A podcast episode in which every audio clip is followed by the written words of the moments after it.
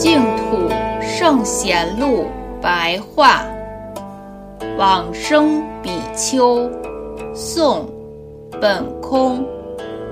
本空，字虚堂，俗姓徐，明州奉化（今浙江奉化）人。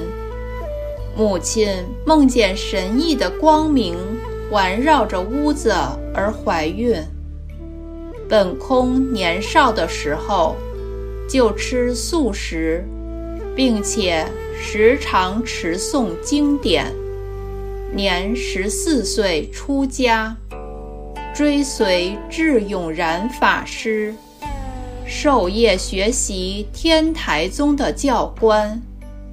南宋孝宗淳熙年间（公元一一七四年至一一八九年），主持资教寺，后来迁往白莲寺。广大的弘扬宗门教法，平日以往生净土为正念。南宋光宗绍熙三年（公元一一九二年三月三日），告别大众而坐在座椅上，书写寄送后往生。出自。佛祖统计。